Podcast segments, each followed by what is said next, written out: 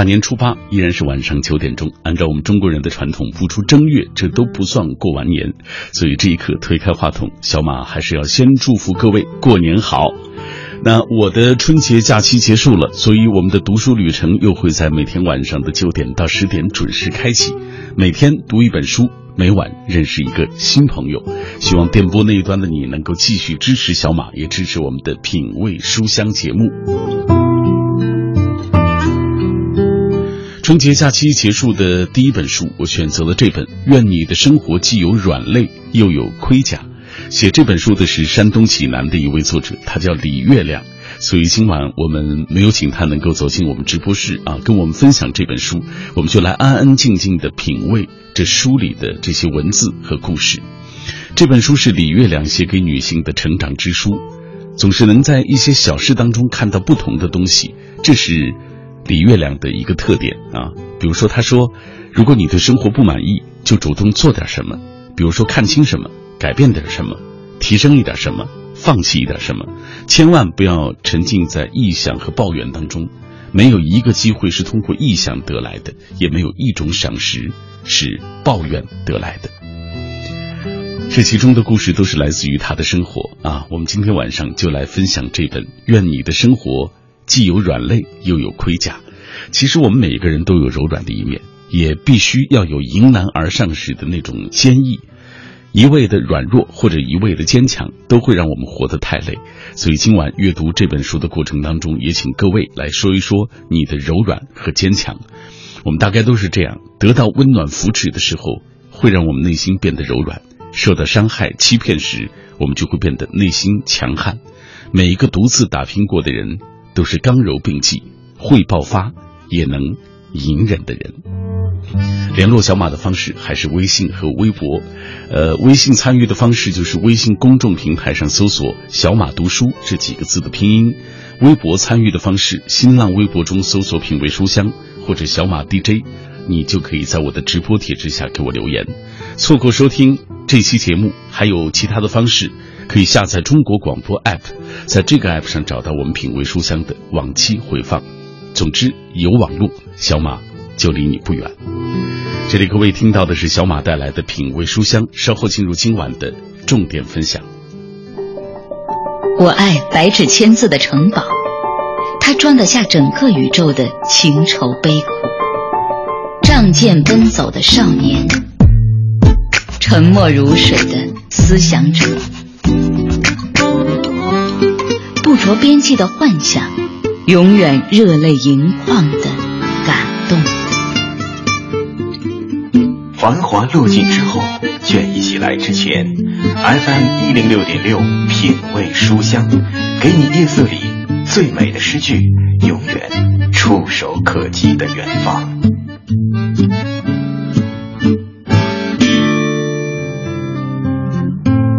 在成长的路上，无论你做什么，无论你遇到什么，无论你正在经历或者经历过什么，其实你都会听见不同的声音，有支持的，有质疑的，有打抱不平的，也有幸灾乐祸的。但是不管是什么，都希望你能够坚定内心。只有在自己的坚定当中，你才能够在现实生活里游刃有余。愿你的生活既有软肋又有盔甲。来自于李月亮写给千千万万个。年轻人的成长手册，李月亮的文章散见在豆瓣或者是微信朋友圈当中。他通过自己亲身经历的或身边发生的一个个小故事，导引出他自己的个人感悟。呃，教人，尤其是教给那些女性朋友，如何在现实生活中从容应对，笑面人生。有些故事会让人会心一笑，有些故事则让人心头一动。也有些故事可能会戳中你的某一根软肋，让自己别有一番滋味在心头。愿你的生活既有软肋又有盔甲，是李月亮写给女性的成长之书。爱自己的人，全世界都会爱你。这本书会告诉你如何在现实生活中做到游刃有余，和踏实笃定的人亲近。拥抱鲜花和掌声。人生总有些惊心动魄的遗憾，是关于一双高跟鞋的拒绝。享受工作带来的成就感，讲述女人该如何在社会中赢得自己的地位。好东西都是有余味的，在浮光掠影、粗莽之下，好东西总被辜负的惋惜。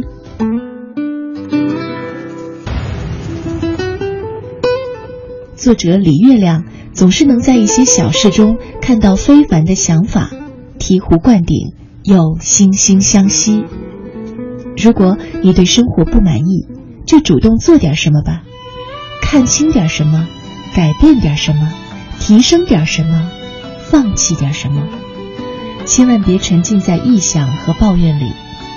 没有一个机会是臆想出来的，也没有一种赏识是抱怨来的。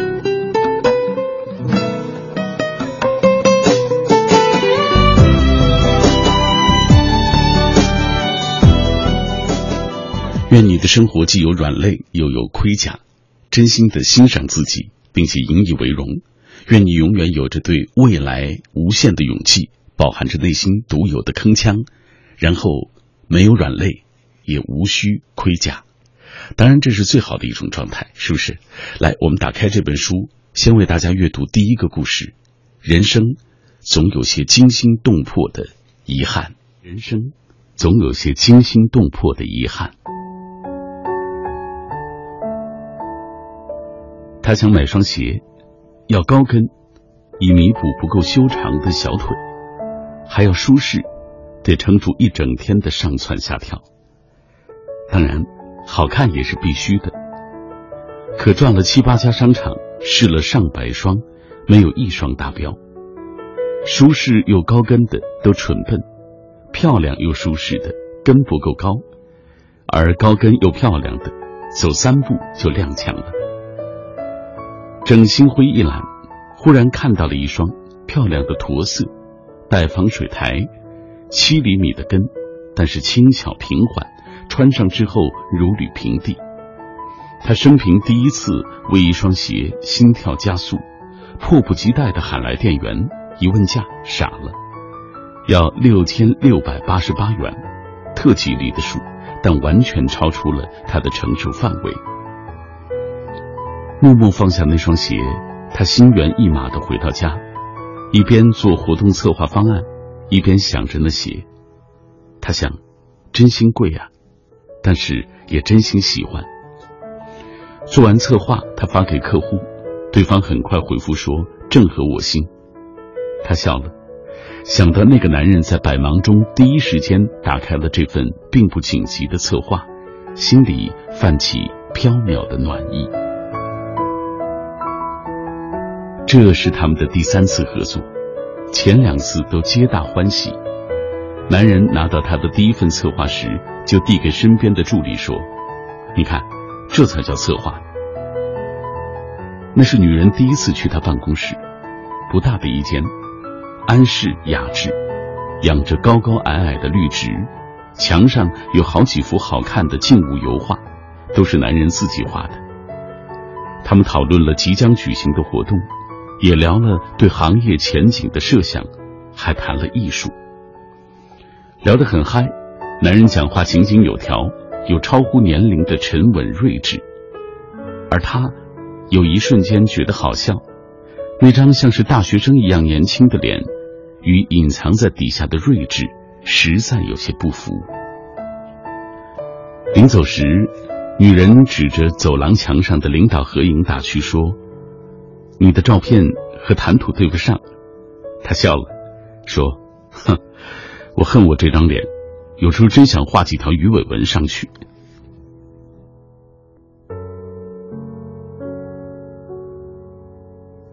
他回去之后就加了男人的微信，翻看他的朋友圈，愈发觉得这男人的心性品味十分不俗。而第二天一早，他看到男人在他半年前发的一条朋友圈上。点了一个赞。也许有些东西的确是相互的，比如欣赏、认同、关注，以及爱慕。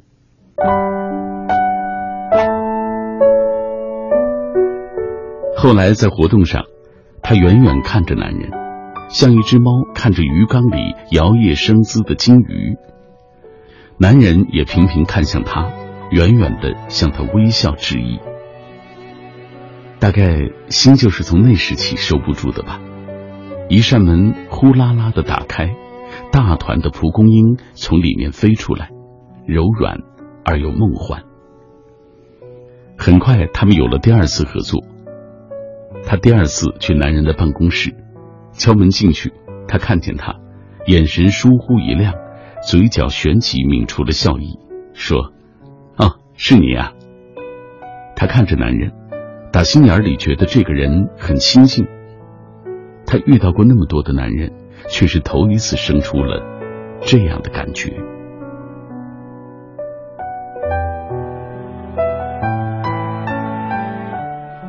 那天回去，女人接到通知，到日本留学的签证下来了。她一时间有些无措，准备了那么久，也盼了那么久，真拿到了，却有淡淡的失落在心底回旋。所到之处，都是男人的影子。他打开微信，点开男人的头像，好几次想说点什么，终于还是放弃了。在看到那双六千六百八十八的鞋的第二天，女人又见到了他。一大桌子人一起吃饭，男人的目光不时飘过来，一碰上他的又赶紧飘走。饭后，男人送她回家，他在坐上他车子的瞬间，有强烈的冲动想说点什么，正待开口，却忽然看到后座上有一些大照片，幽暗的光线里。隐约可见是一个风姿绰约的女子。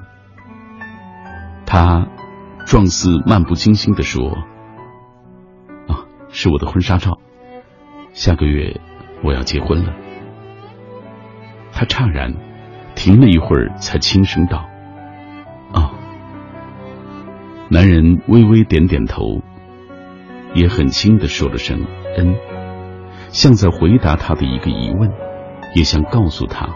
这个决定，所有的可能性就在这样一个“奥”和“恩”里终止。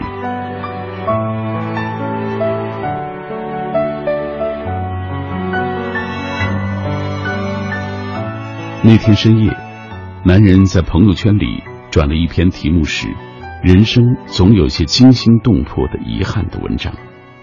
女人看到那篇文章，并且转发。第二天下班，他又去看了那双鞋。店员小姐一再的劝他说：“真是特别精致的鞋，真的特别适合你。”他说：“我知道，可是也真是太贵了。”其实倒也不是拿不出六千六百八十八块，只是生活还有别的花销，把这么一大笔钱砸在一双鞋上，实在不算理智。走出那家店。他想起男人的话：“是的，有些时候你不得不狠下心来拒绝，不管多清楚他的完美，不管多么想得到，因为生活不只需要一双鞋。同样，生活也不只需要一场爱情。现实使人理智，理智使人懦弱。”他不敢把多年的辛苦坚持都清零，奋勇离开之前预设的轨道，孤注一掷到一段未知的完美上。想来，男人也不敢这样做。也知道万水千山寻找的艰难和金风玉露相逢的可贵，但是他不是土豪，他的人生也不够好，承担不起这双太昂贵的鞋和那场太昂贵的爱。今天固然可以任性疯狂，但口袋空空的明天，谁又为你买单呢？人生有太多的身不由己，太多时候，面对正合心意的美好，你貌似有选择权，却只能狠下心放下它。能做的，也唯有默默记下那惊心动魄的遗憾。浮生若梦，为何欢经不起三声长叹，红妆傲骨纠缠，长剑抵不过你的眉眼。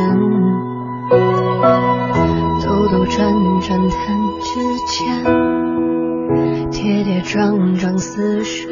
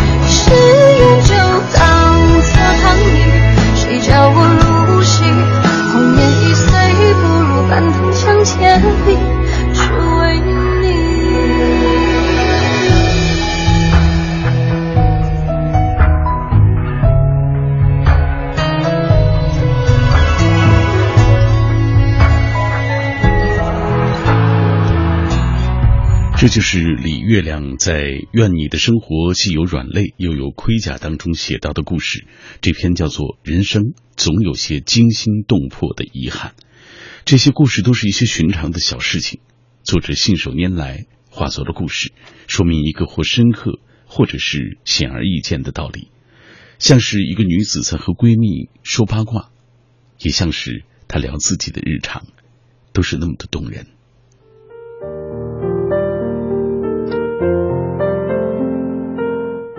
就像这个故事所说的，人生有太多的身不由己，太多的时候，面对正合心意的美好，你貌似有选择权，却只能狠下心放下它，能做的也唯有默默的记下那惊心动魄的遗憾。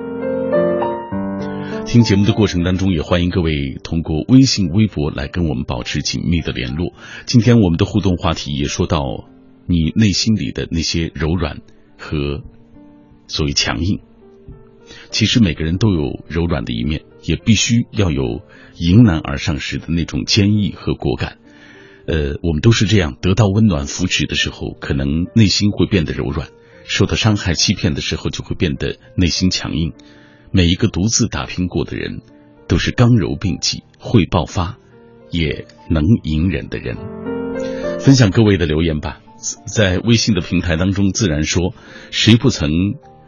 深不见底的绝望里摸爬滚打过，二零一五年坎坷颇脱，种种经历，细看看眼角也有了一些细纹，所幸还没有失去仰头微笑的能力。难过的时候，我也抬头望一望，再把眼泪憋回去。或许要强是我一生的软肋吧，但是未来还有那么长的路，我要用背影优美的走下去。嗯，背影优美的走下去。樱花说了，我的家庭比较特殊，所以从小养成了特别要强的性格。今天的书名正适合自己的内心，可惜没有勇气去展现自己的软肋。可能会在特定的人面前，你会表现出自己的那个软弱的那一面，而面对周遭，更多的时候，你会戴上所谓盔甲或者是面具。风信子的花语，这位阿姨她说：“我的柔软是见不得别人可怜，我的坚强是尽量不给别人找麻烦。”这就是上一辈人他们的那种坚强和柔软。他的柔软是见不得别人可怜，因为曾经感同身受，有过那样的感受。他的坚强是尽量不给别人找麻烦，怕给对方、给周围人、给自己的亲人。带去不妥，或者是带来困难。来继续分享各位的留言。记忆长歌说，柔软和坚强看似矛盾，实则如镜之正反两面，相反相成。上善若水，刚者易折，柔弱胜刚强。先贤老子在《道德经》中对此就有精妙的阐发。生活中靠刚勇之气逞于一时，但难长久。一味的退让懦弱。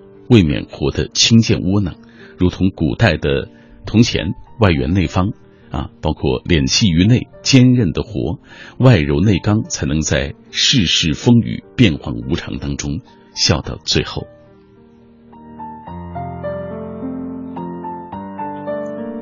小小的粉红兔子说：“在病痛面前，我真的看到自己的柔软和脆弱。度过了那一段艰难的日子之后，我又看到了自己坚强的一面。”如今的我心态已经更加平和了，也许只有经历过，才更能够深刻的领悟到这些所有。大家通过这本书，通过这段故事啊，已经感受到了很多关于爱、关于伤痛、关于温暖、关于柔软和坚强。今天品味书香，我们带来的这本书来自于山东济南的一位作者李月亮。愿你的生活既有软肋，又有盔甲。用声音的温度融化黑夜的迷茫，用阅读的力量坚定你对生活的信仰。每晚九点到十点，品味书香，讲述书卷之中那从手边流淌的岁月，讲述书卷背后那熠熠生辉的时光。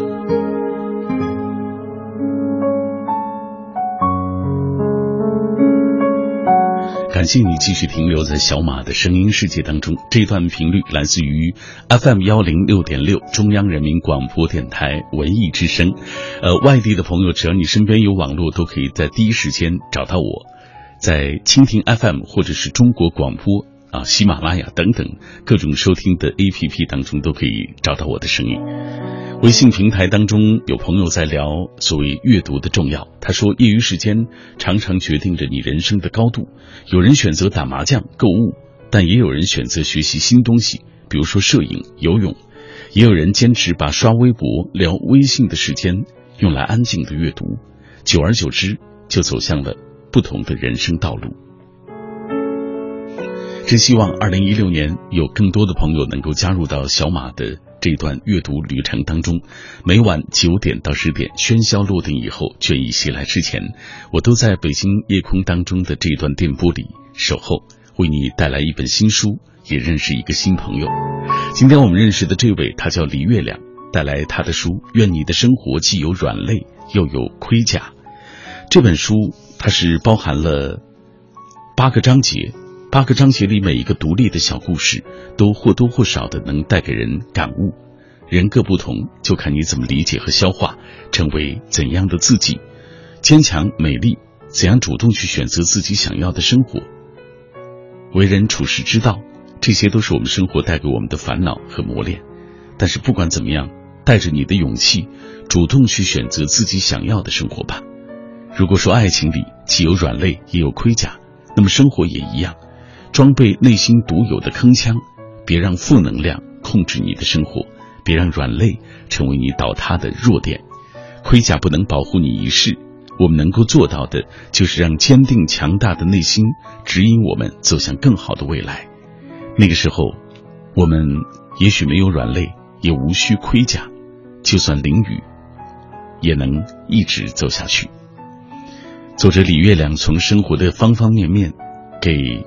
都市人带来成长的道理，愿你坚强勇敢的面对生活中的甜苦和忧伤，既有软肋，又有盔甲。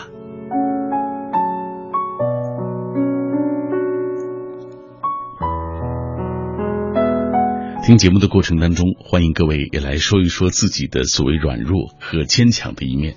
这一刻，已经有很多朋友通过不同的平台在跟我们保持联络。比如说，在品味书香的微博底下，贺兰鸣笛说：“这本写给女性的书很耐人寻味，说到底是如何待己，如何活着。”我的姨姥姥就很有男人气啊，很要强，事必躬亲，大事小情都管得头头是道。但我们小辈人对她敬畏惧怕多于亲爱。相反，我的婶子就和气的很多，我们都喜欢亲近她。柔软不同于软弱，要强也不同于坚强，不同于刚强。如何与柔与刚友好相处，融于一身，指导生活？这本书会给我们带来有益的启示。再来分享朋友们对于今晚话题的回应。说到关于柔软和坚强这一段，纳斯加他说：“我在孩子面前一定是乐观向上，但是深夜也会忧心。”不怕有书香为伴，我很坚强，因为我是一位母亲。嗯，这段来自于塞北惊鸿说，现代社会竞争之大，生存的压力把我们女孩生生逼成了女汉子，男性的强悍狠勇异化了本该具有的柔美，有人说这叫男女平等，真是可笑。明明是性别错位，女汉子啊、女汉子，男人婆，呃，别人嘴里敬佩，心里敬而远之。披着看似坚硬的铠甲打拼，内心的孤寂和苦痛与谁人说？这样的平等不要也罢。父母希望我坚强自立，更要善解人意，有个女孩样，不追求外在，外表柔弱，但是内心要坚强阳光。我的很多姐妹也是如此。大家通过这样一本书，阐发出了不同的对于生活、对于自我啊，包括对于自己的爱情的种种的一些分享。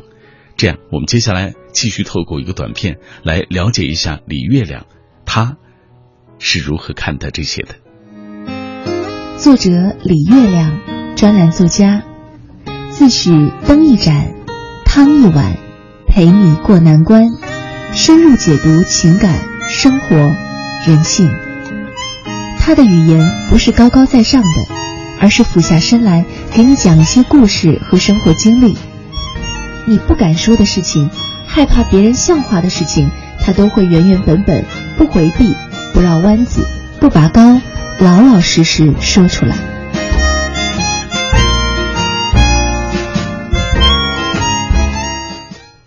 这本书当中的这些故事，都来自于李月亮自己亲身经历的，或者是看到的，包括职场，包括亲情、爱情，包括友情，还有他的生活。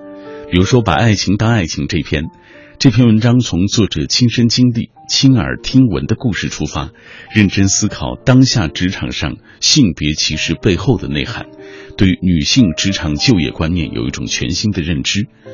还有像“天下有怀才不遇这回事吗？”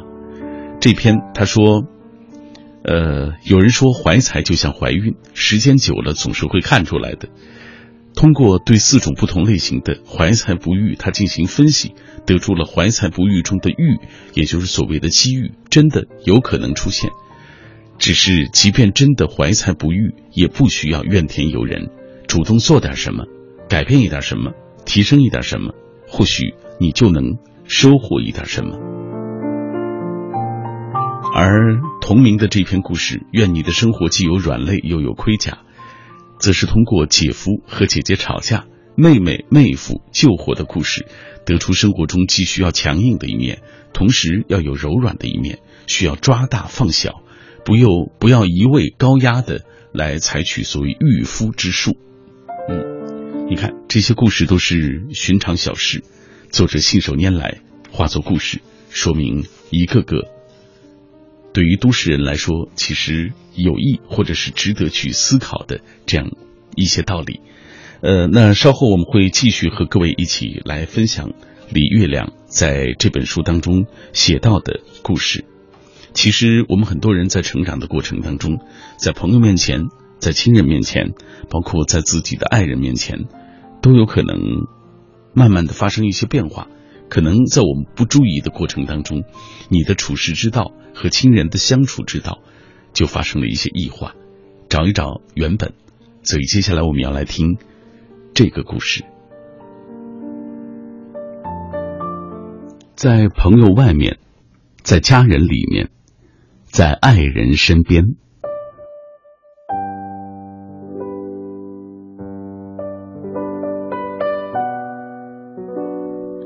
十六岁那年，他离家出走。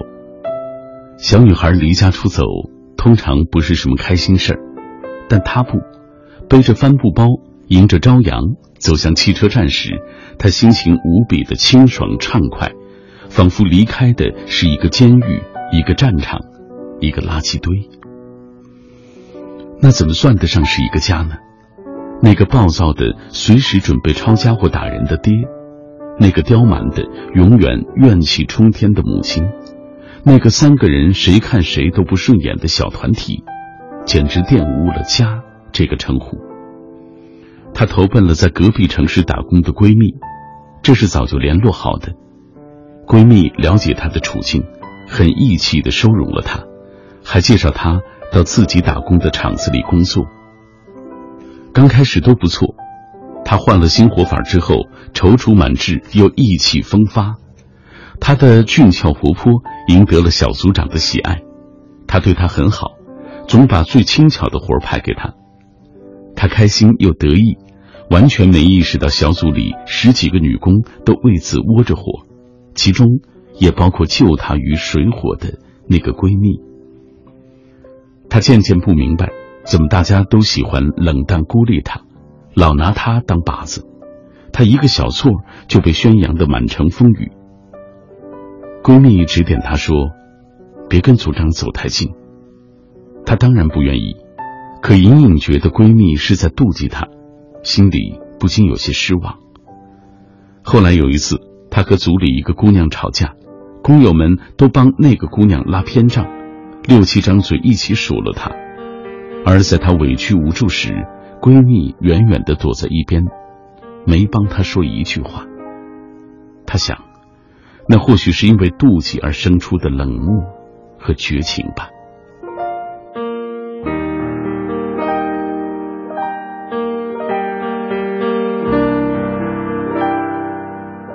他们之间于是有了很大的隔阂，而不久之后，小组长也不再对他好，他不得已离开了那个几乎全是敌人的场子。流浪到别的城市，因为已经有了一点钱和一些工作经验，也慢慢的生存下来。再回家那年，他已经二十五岁了，父母都有些老，对已经崛起的他有了敬畏，不再动辄打骂。于是他留在他们的身边，结了婚。她的老公是一个生意人，本性敦厚。但生意做久了，难免就有一些狡诈习气。他常常觉得有些不对劲儿，店里的账目不对劲儿，他的行踪不对劲儿，于是免不了去查，发现了一些问题就生气，较劲儿。老公搞不过他，只好一步步退让，钱全都交给他管，手机信箱随他查。天长日久，男人怨气越来越多。两个人开始整天争吵，情况像极了当年他的父母那样。一次，男人大打出手之后，他遍体鳞伤的回了娘家。老爹见状愤怒不已，直接抄起棍子要去弄死男人。老妈破口大骂说：“你去弄死他，回头你也死了，我们娘俩都守寡，这就清静了。”他当然知道，老妈是怕他们出事儿。换做以前，他一听爹娘吵架就烦死了，觉得他们真是不可理喻。但是这一次，在老爹的愤怒和老妈的咒骂当中，他深切的体悟到他们是爱他的，只是表达方式太过粗暴。他也明白了，其实他们一直在以这种方式爱他，而他从来只看到这粗暴。没有琢磨过，那后面是爱在推动。那次动手之后，她和老公达成协议，她不再控制他的花销，也不再干涉他的隐私，而男人保证绝不做有愧于她的事，否则就净身出户。日子太平了许多，她的心态也逐渐变了许多。有一次，老公的手机落在家里，她连想去翻看的念头都止住了，因为知道多看无益，只要她还一心一意的为这个家奔忙，就不会有太大的差错。再后来，她想起当年收留自己的闺蜜，心里的感恩多过了怨恨。不管怎么样，人家是帮过她大忙的，那些小妒忌实属人之常情。本来就不该计较的，而那时候，只怪他太年轻。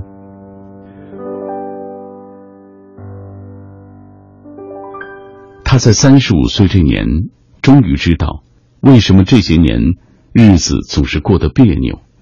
他是把家人、朋友、爱人的位置搞乱了。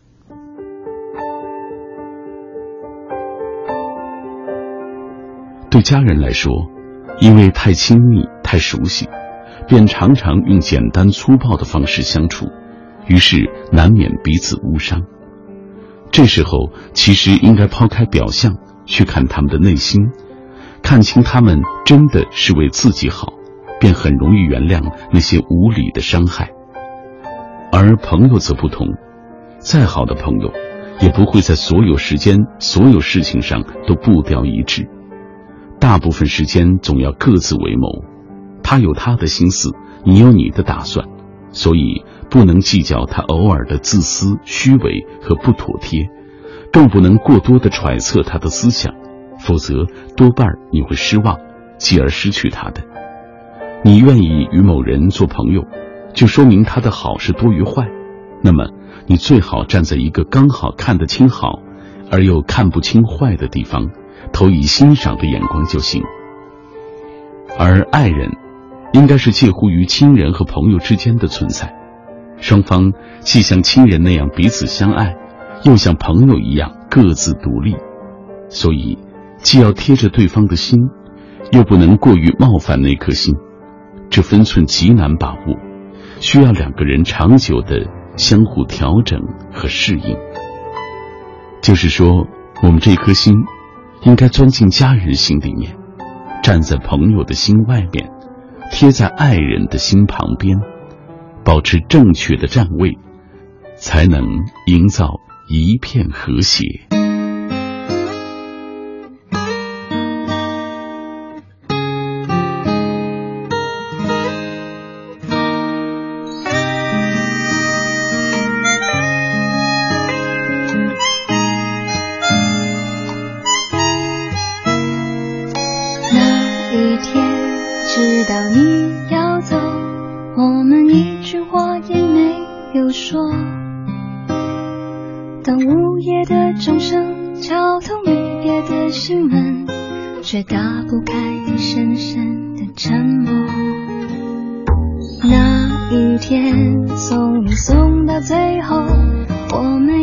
话也没有留。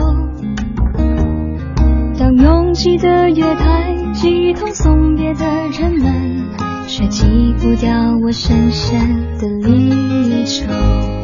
我知道你有千言，你有万语，却不肯说出口。你知道我好担心。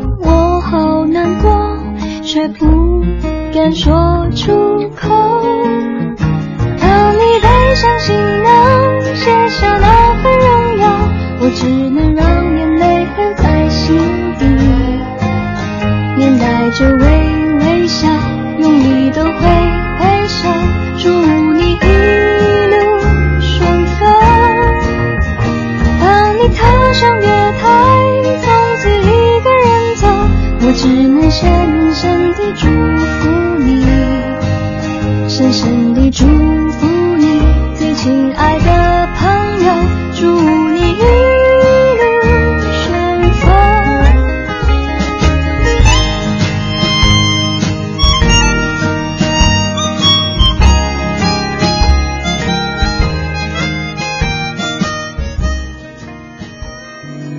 愿你的生活既有软肋，又有盔甲，写给每一个不容易被人亲近和无法疏通的自己，每一个孤单的像刺猬的自己，每一个压抑于内心的自己，每一个越想得到越害怕失去的自己，每一个容易被一些事情羁绊的自己。对于任何人，对于生活，只要你内心是坚定的，无论遇到支持或质疑，任何时候。都没有松懈的资格。我们的人生需要盔甲，保护自己的信心和安宁，也需要软肋，体验生命里各个角落的美妙。愿你修得一身金钟罩铁布衫，但内心里依然柔软。这就是我们今天晚上带来的这本书，来自于李月亮。愿你的生活既有软肋，又有盔甲。他的文字就像一轮清月，没有耀眼灿烂的光芒，却也清清静静的发出皎洁的光，照进人的心里。八章六十四篇文章组成的书，他从女性的角度解读爱情、事业，小小的故事里寓意生活的哲理，读起来有一种温暖的感受。听节目的过程当中，也欢迎各位来跟我们保持紧密的联络，通过微信和微博的方式。呃，我们今天聊到的话题就是你的柔软和坚强。木西说了，人的一生会经历太多，在生活里都是在生活里慢慢懂得，你不可能让所有人都满意，但是只要学会让自己的生活柔中带刚，闹中取静，即使明白生活有不美好，依然选择热爱它。这是最好的一种状态，所谓生活的英雄主义。甘肃腾腾他说：“如果你是坚强并保守、冷漠并孤傲的，在这个年代或许有那么点儿不招人待见，但是那个不谄媚、不做作的你，就是真的你。虽然弱者更能赢得同情，但是惹呃更能够惹人怜爱。但你知道，那种引人注目的方式从来不都不适合你。你不需要那么依赖别人，正因为你能很好的满足自己的需要。”你不需要那么博得别人的同情和怜悯，也正因为你在他们眼里真的可以应付好一切，就让别人觉得你坚强吧。因为不是每一个人都能够理解你内心的那份柔软。燕子遇到困难的时候，总想去告诉朋友；生病的时候，总想对家人说。也许他们和我相隔千里，并不能够帮到，但至少可以让我知道。再苦再难，还有他们，有他们的关心和支持，在困难面前也会乐观的面对，这就是我的柔软的地方。当然，我也会努力的用所谓坚强的盔甲面对生活的那些不如意。